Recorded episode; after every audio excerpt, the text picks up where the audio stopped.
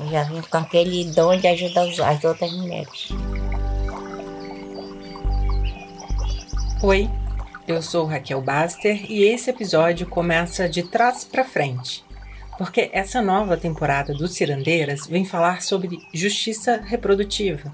Mas a nossa intenção inicial era fazer uma temporada só sobre parteiras tradicionais, porque o reconhecimento desse ofício tem sido a principal luta delas. E foi assim que conheci Dona Benta, essa parteira indígena de 71 anos que vocês acabaram de escutar. Eu fui até Fé e Alvarães, municípios do interior do Amazonas, a cerca de 500 quilômetros ou dois dias de barco da capital Manaus, para entrevistar as mulheres conhecidas como mães de umbigo. Um dos motivos em querer escutá-las é essa sabedoria ancestral, que é transmitida a muitas gerações, em um contexto onde os rios demarcam e conduzem as formas de atuação. Mas aproveitamos a oportunidade para ampliar a pauta e tentei também compreender como mulheres indígenas e ribeirinhas se deparam e elaboram momentos em que a gravidez se interrompe. Se tu não ouvisse o primeiro episódio dessa temporada, te recomendamos ir lá antes de seguir por aqui. Mas se você está nos acompanhando direitinho, te convidamos a pegar esse barco episódio em uma viagem à floresta amazônica para prosear sobre a vida, saúde da mulher justiça sexual e reprodutiva. Eu sou Joana Soares.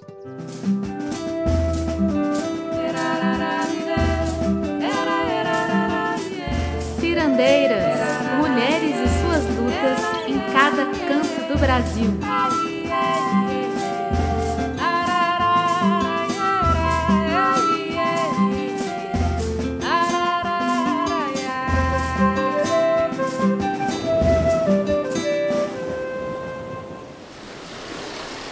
Cirandeiras tem o selo da Rádio Guarda-Chuva.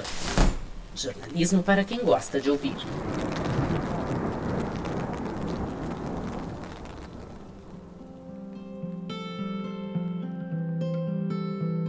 A entrevista com Dona Benta aconteceu em dois momentos. O primeiro em junho deste ano, 2023, quando Kel esteve no Amazonas. Na sequência, em julho, foi a vez de Maria Mercedes Bezerra continuar essa conversa por lá. Ela é moradora de Tefé, enfermeira e que há muitos anos convive com os parteiros tradicionais. Quando visitei Dona Benta, ela estava em uma casa simples no município de Avarães, mas ela reside entre a cidade e a comunidade onde nasceu, Vila Lecar, localizada dentro da reserva de Mamirauá, no Amazonas. O rio Paraná do Jaquiri, margem esquerda do rio Solimões, é quem banha a comunidade. A Vila Lencar ela era pouca gente, ela, nós morava pouca família, agora nós já somos, nós já somos muitas famílias, nós estamos a 23 famílias agora. Só que está na lista, né? Mas por todo temos 25, porque ainda tem gente que mora uma na casa da outra. No interior do Médio Solimões, diversas comunidades reivindicam mais recentemente, o reconhecimento da identidade indígena e o acesso aos seus direitos. A pesquisa de mestrado Passar Indígena, de Mariana Oliveira e Souza, apresenta esse histórico. Para saber mais, veja as referências no texto de descrição deste episódio. A mãe de Dona Benta, Odite dos Santos, era trabalhadora de roça e do povo maiuruna, e o pai, seu Marcolino Martins Oliveira, era pescador do povo caixana. A minha mãe, a minha mãe que era maioruna, né? Meu pai era outra mexicana. Ela veio do Pará, minha mãe. Agora, eu não sei o nome da, do local que ela morava, né? Porque ela não me disse. Mas minha família veio de lá. E nós temos uma família bem grande de Maioruna, porque o Marajaí tudo é minha família. Meus filhos tudo é, é registrado como Maioruna. Atualmente, boa parte do povo maioruna vive no Vale do Javari, no Amazonas, na fronteira com o Peru e a Colômbia. Área com maior número de povos isolados e muita invasão de garimpo. Foi onde o indigenista Bruno Pereira e o jornalista Dom Phillips foram mortos em 2022. Já o povo caixana desceu o rio Solimões fugindo da exploração da borracha e atualmente está distribuído em três terras indígenas ao longo do rio Solimões. Onde meu pai ficou, até hoje eu tô. Porque meu pai veio de, no tempo do soldado da borracha, ele veio embora. Aí ele achou esse lugar aí, aí nós ficamos aí até hoje. Vamos fazer um intervalo aqui rapidinho para te convidar a ouvir um episódio do podcast Vida de Jornalista, nosso parceiro no time da Rádio Guarda-Chuva.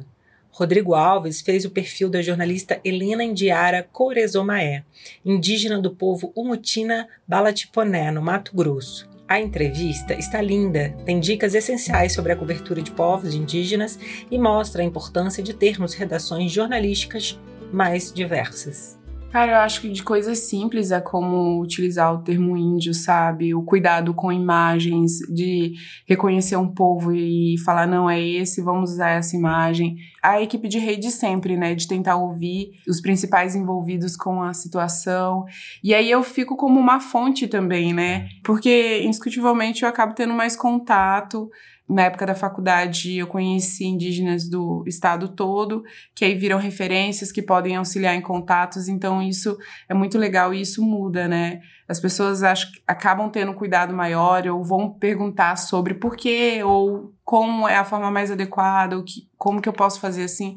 Então isso é legal, isso muda e isso é importante.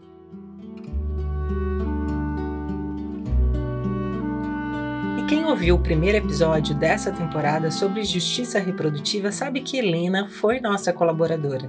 Ela que entrevistou a parteira indígena Dona Gonçalina. Então já aproveita para conhecer mais sobre Helena.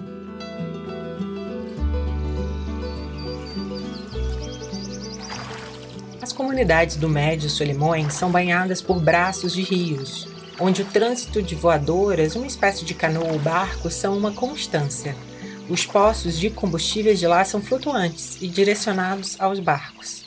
A infância de Dona Benta foi de muitas brincadeiras em meio à paisagem de rios e floresta amazônica, mas também de muito trabalho.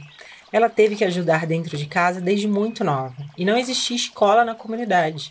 Logo, a educação formal não era uma prioridade.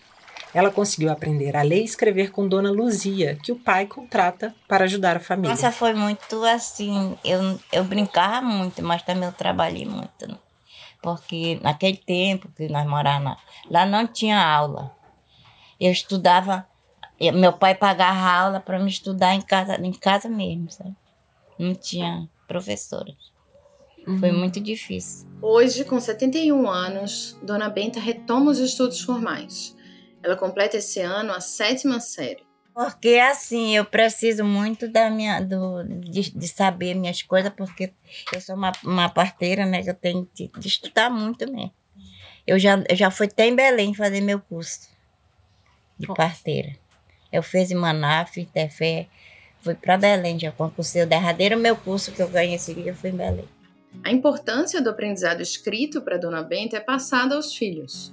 Dos 13, 10 são formados, sendo cinco deles professores na região. Na adolescência, quando Dona Benta parou os estudos, ela recebeu um chamado para partejar. Aos 17 anos de idade, teve que fazer um parto e já foi um baita desafio. Era mês de junho, em um domingo de inverno, tempo em que o rio está alagado, como dizem por lá. Todos tinham saído para uma festa da comunidade e só ficaram em casa Benta e a cunhada grávida, quase parindo. Aí eu fui para lá, para casa dela. Cheguei lá, ela estava agoniada com dor. Ela disse, ai, mãe, me ajuda que eu estou perreada. Eu fiquei lá com ela, fiquei lá com ela, aí veio a dor para ter o bebê aí. Aí eu fui acompanhar ela, né, no parto. Quando foi, nasceu a primeira, era a gêmea. Aí olha eu, que eu nunca tinha visto ninguém parir. Aí eu peguei a primeira, que era a mulher, né? Nasceu. Aí ficou aquela dor que não acabava. Eu fui, peguei de novo. Teve aquela ideia, sabe como é aquela ideia que vem, né? Nunca foi parteira na vida. Peguei e senti outra criança. Eu disse, mãe, é outra criança. Aí ela se ajeitou, teve outra, era um menino. Aí nasceu duas placentas, sabe como era duas placentas. Aí eu cortei os indiguinhos, medi, né? Como a minha cunhada me ensinava, que era dois dedinhos, três dedinhos, seis. Aí eu cortei, ajeitei tudo pronto, criado. Foram morrer, o menino morreu com nove anos por causa do sarão. Mas já grande. E a menina até hoje tem família já. Já tem netos.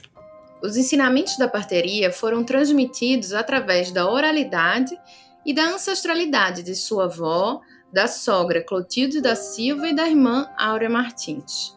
De lá para cá já foram mais de 100 partos. Assim, uma, ser parteira, cara, essa pessoa ter, ter coragem de ajudar aquela outra pessoa para ter bebê. Porque eu já fiz parto até em canoa. Viajando, eu já fiz parto. E todo mundo diz assim: tu tem coragem? Eu tenho. Porque eu, eu nasci para ter coragem, para ajudar outra pessoa. Porque se a senhora não tem coragem, a pessoa vai morrer junto da senhora. Quando Dona Benta fala sobre coragem, também tem a ver com o contexto e, claro, com a hora de a criança nascer. A mulher grávida estava com dor na comunidade. Ela disse: sai, eu não quero ter aqui. Eu quero que a senhora me leve para o varante que eu vou ter meu filho em varante. Eu digo: amanhã tu não vai chegar no meio de viagem, tu vai ter teu filho. Mas ela queria vir, nós trouxemos. Porque eu sou pessoa assim, não vou dizer não, né? Vamos embora. Aí outro, quando chegamos no meio do rio, ela teve o bebê. Aí nós voltamos para casa. Nem precisou concluir a viagem. Né? Não, porque eu avisei ela que ela não ia chegar na cidade, né? Mas ela queria vir, então vamos embora, né? Esse contexto amazônico, onde a comunicação e as estradas se dão pelas voadoras, tem realidades diferentes das capitais brasileiras.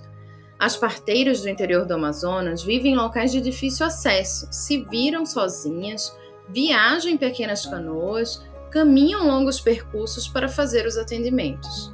A ausência de energia elétrica de forma contínua na maior parte das comunidades é outro desafio enfrentado pelos moradores e pelas parteiras tradicionais. Muitos dos partos são realizados sobre a luz de velas, lamparinas e lanternas. Na comunidade Boca do Mamirauá, onde fiquei hospedada, tem energia elétrica através de um gerador comunitário das 6 da tarde às 10 da noite. Dona Ivanilde Dolaia, outra parteira que conversei, moradora de lá, utiliza aquelas lanternas de cabeça, sabe? Para realizar os partos. Foi nesse cenário que Dona Benta teve todos os seus 13 filhos em casa. Inclusive, ela mesma fez dois dos seus partos. Somente um filho foi levado ao hospital quando nasceu precocemente, de sete meses, porque na época ela tinha caído lavando roupa. Eu, eu teve dois filhos, só eu, só eu sozinha, tinha parteira. Quando, Você... a mãe, quando a mãe dela chegou, já tinha tido a minha filha. Você fez seu próprio parto? Meu próprio parto. Sem ninguém? Sem ninguém. Dona Luzia chegou, você já, tava, já tinha cortado o cordão? Não, tá, tá, tá com cordão, não. Já estava segurando o neném? Como é que foi fazer seu próprio parto, dona Benta? Porque não tinha quem que me acompanhasse, era o jeito eu mesmo, né? Isso é que eu chamo de uma autonomia. A senhora vai lá e faz. Autonomia mesmo para aguentar sua própria dor e ainda parir. Deve ser uma experiência incrível, né? Fazer o próprio parto. Além das questões estruturais, há também falta de informação ou desinformação sobre a saúde da mulher nas comunidades. Tem mulheres grávidas, por exemplo, que não querem realizar nenhum exame pré-natal, às vezes porque naquele momento não havia planejado a criança. E teve um caso lá na vila que foi assim: saiu uma grávida, aí ela não me procurava. Quando foi na hora de ganhar o neném, ela foi atrás de mim. Aí, claro que eu fui, né? Porque a gente não vai negar que não vai, né? Eu fui. Cheguei lá, a criança não era, não tinha como, como descer para vir para o local de nascimento, né? Aí eu disse para a menina, para a gente saúde, tu leva ela para a cidade, que ela não vai ter aqui. Ela, o neném dela é, é prematuro e ela não vai ter. Ela disse, por que, dona Benta? Porque eu estou conhecendo. Aí levaram para a cidade, não era mesmo? Bem jeitinho e dessa grossurinha. Era mãe de dois filhos já, mas não queria. Tem essas pessoas, mas vocês sabem. Pessoas assim. É, é difícil. Difícil, estou como parteira trabalhar, minha filha. No interior tem gente que não gosta que você vê. É, eu já assisti com gente assim, que não quer se aceitar. E se você não quer ver a morte nem da mãe, nem do filho, você tem de caçar a cidade e trazer para se livrar, né? Eu já aconteceu isso comigo. Muitas dessas situações de não realizar os exames, como explicou Dona Benta, ocorrem quando a moça não quer que o companheiro ou a família saibam da gravidez e a mantém escondida. Mas a moça confia em buscar ajuda com Dona Benta. e isso indica o seu reconhecimento como parteira e referência em saúde e acolhimento ali. Dona Benta disse que desde que começou a partejar até hoje, o que mais percebe de mudança nas comunidades onde atua é uma diminuição da gravidez na adolescência. Assim mudou, né? Porque tem muitas que já se cuidam para não ter mais. E tem muitas que dá. Continua agora, lá na minha comunidade, tem duas grávidas, né? Mas já mudou muito, porque logo no começo que eu comecei a ser parteira, tinha meninas de 14 anos, 15 anos que se engravidavam, né? Mas depois eu fui orientando, fazendo a conversa com elas, agora mudou muito. E preciso fazer uma ressalva importante aqui, Joana, sobre alguns dados e informações que traremos neste episódio, como gravidez na adolescência, por exemplo. Os estudos sobre saúde da mulher não necessariamente se referem à comunidade de Dona Benta, mas são relacionados ao estado do Amazonas como um todo. Não é levado em consideração aspectos culturais e de tradição de cada povo indígena. Os cinco estados brasileiros com maior taxa de fecundidade entre meninas de 10 a 14 anos estão na região norte. O Amazonas ocupa a terceira posição na taxa de gravidez entre adolescentes, no período de 2018 a 2021. Essas informações estão no levantamento recente, inédito, realizado pela Associação Gênero e Número, com base no Sistema de Informações Hospitalares do Ministério da Saúde. E o Código Penal brasileiro trata, inclusive, essas relações sexuais como estupro, já que perante a lei, meninas de 10 a 14 anos, abre aspas, não têm discernimento necessário para a prática, fecha aspas. Outra mudança de cenário observada por Benta é a prevenção da gravidez por uso de anticoncepcional. É, assim, a gente sabe que não é 100% de, é. de certeza que você não vai ter, né, tomando anticoncepcional. Aí fica os, os, os, nove meses, a vez fica sangrando até ter o bebê, né? Esse mesmo. É. Os nove meses. Uhum. E aconteceu com você? Aconteceu. Qual, de qual dos três? Do Tomás. Do Tomás. Né? Foi surpresa que eu não sabia que estava grávida. Estava grávida. Tomando o remédio. Que loucura, né? Que loucura não, chorar, É, é risco porque a pessoa, a, queria, né? a uhum, pessoa fica, fica, tá grávida, fica perdendo sangue, perdendo líquido, né? Uhum. É, é, perigoso a mãe morrer ou o filho morrer. Sim. Aí vem para o hospital, porque ninguém pode fazer um parto desse. Essa que vocês escutaram agora, junto à Benta, é a Ruth, que acolheu Raquel na comunidade de Boca do Malmirauá. Ela é sobrinha de Benta e filha de Dona Luzia. Lembram dela, a professora que ensinou Benta a ler e escrever e que também era parteira? Quando escutamos esses relatos, vem sempre junto uma reflexão da importância de outros métodos de prevenção serem produzidos e usados para e pelos homens. A sobrecarga de uma vida sexual a dois não pode ser fardo para uma única pessoa. E lógico, lembrando que nenhum método é 100% eficaz. Mas quando o uso do anticoncepcional não funciona ou as mulheres não desejam ter filhos, ou ainda quando a gestação é resultado de violência sexual como elas lidam? Na primeira vez em que conversava com Dona Benta e outras parteiras, quando a relação de confiança ainda estava por ser construída, eu ouvia delas posições contrárias ao aborto, ou mesmo que não era algo que nunca tinha acontecido em suas comunidades. Não, porque na minha comunidade eu nunca fez esse caso de aborto, nunca teve comigo não. Teve aí uns abortos, mas eu tinha 12 anos, eu não sei como foi o procedimento desse esse acontecimento de aborto, né? Eu vi, mas eu não sei. Mas lembram de Dona Ivanilde Dolai, que usava lanterna de cabeça? Ela me contou uma situação de aborto na comunidade de Boca do Mamirauá. A moça usou remédio e precisou ser acudida por Dona Luzia, a professora de Dona Benta, que também era parteira. Ela ensinou muitas mulheres na região antes de falecer. Foi por causa que parece que a menina tomou remédio, né? Para abortar. E aí ela que fez remédio para parar de, de, de, sangrar. Que a, o aborto que teve, né? E aí ela fez um remédio para lá e depois que ela estava falando que ela fez um remédio para parar o sangue para melhorar, né? Outro ponto importante na fala de Dona Ivanilde é sobre o acompanhamento durante e após um aborto. Ele ainda diz que o pessoal diz que ele ainda é pior ainda de que a gente tem um filho normal. Tem gente que diz assim, e tem gente que fala assim, ah, eu, eu abortei. Agora vou no hospital fazer um, um curativo. Chega lá ainda é pior, que o pessoal faz aquele tarde. É, deixa eu ver como que chama já.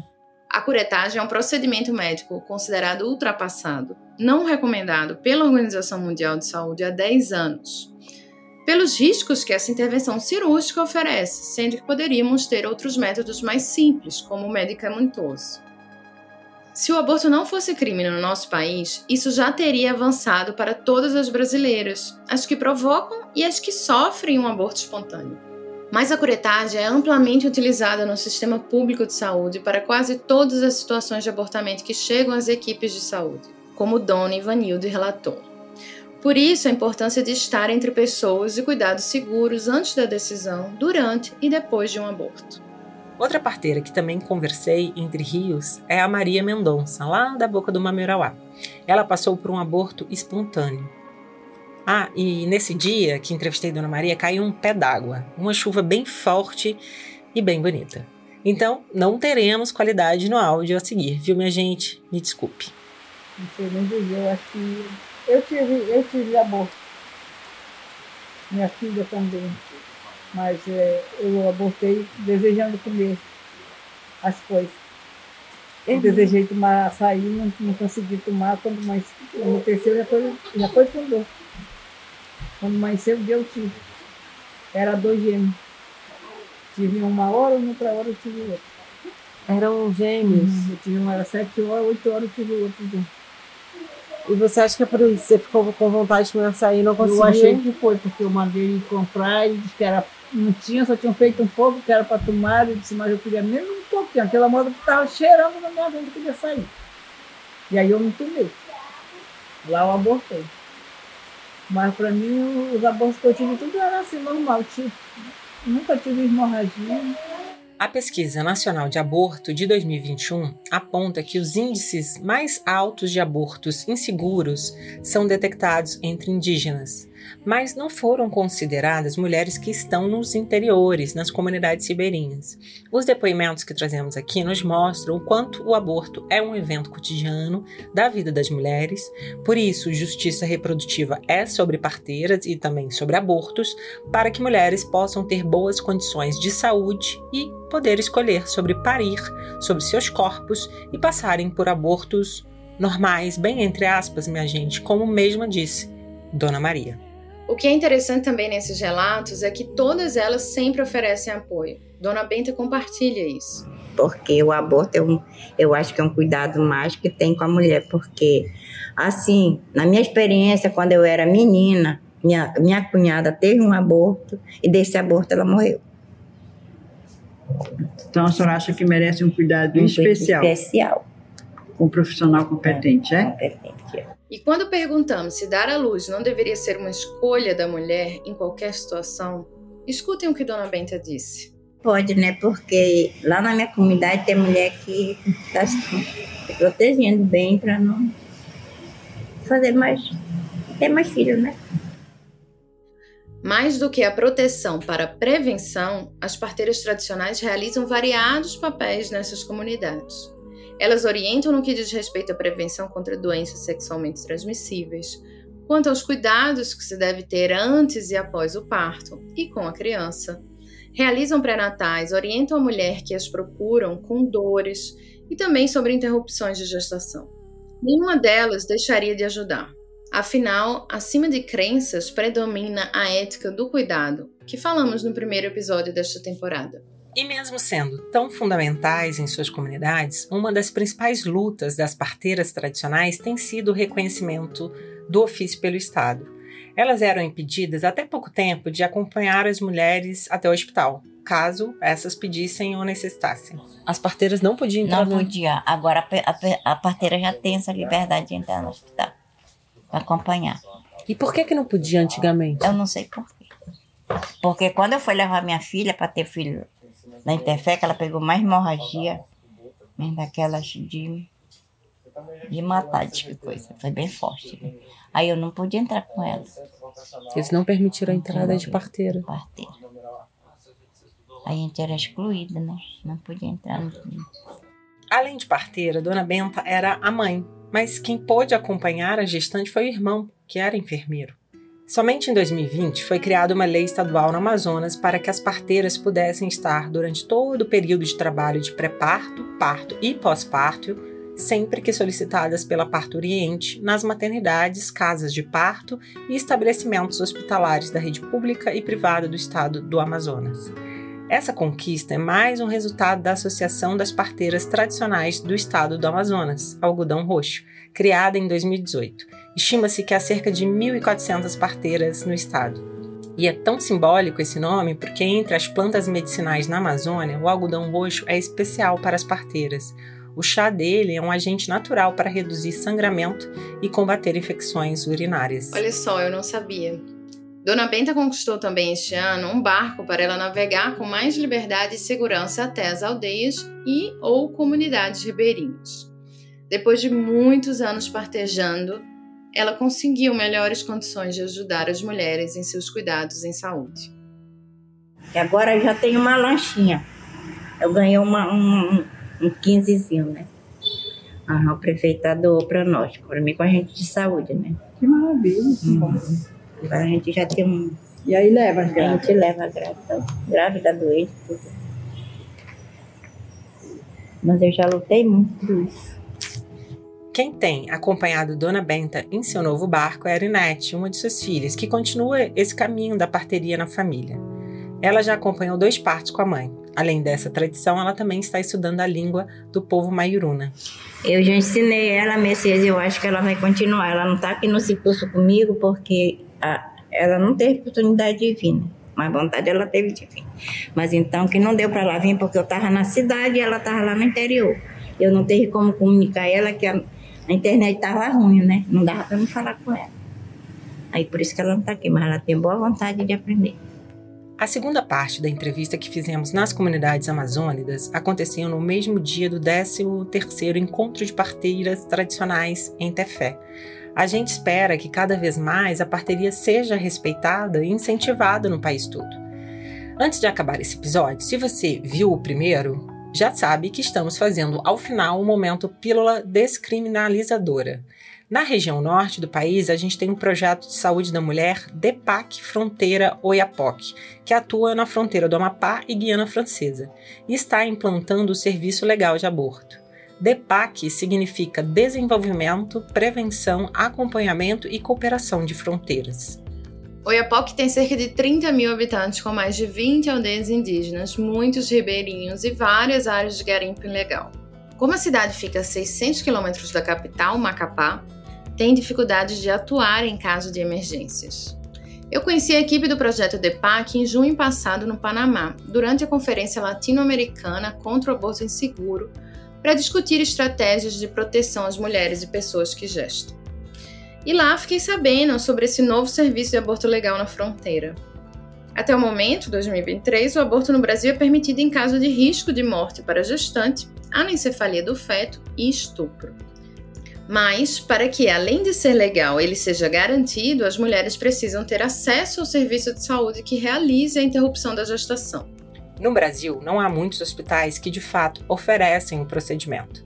Eram cerca de 60 em 2022 e o que dificulta qualquer tipo de construção de política ampla e atendimento são justamente o tabu, o moralismo, o respeito aos modos de vida e a criminalização em torno do tema. E tome pílula descriminalizadora. Um cheiro. Esse episódio contou com o apoio do edital Futuro do Cuidado e com a colaboração não só de Maria Mercedes Bezerra e dos moradores de Boca do Mamirauá, mas também do professor e querido amigo Carlos Henrique Rezende Falsi, o Cacá. E gostaríamos de dedicar essa temporada à parteira quilombola Florentina Pereira dos Santos, a Dona Flor, que faleceu há pouco e deixou espalhadas sementes do cuidado na comunidade do Moinho, na Chapada dos Veadeiros. A edição de som foi de Fernanda Carvalho. Até mais, minha gente!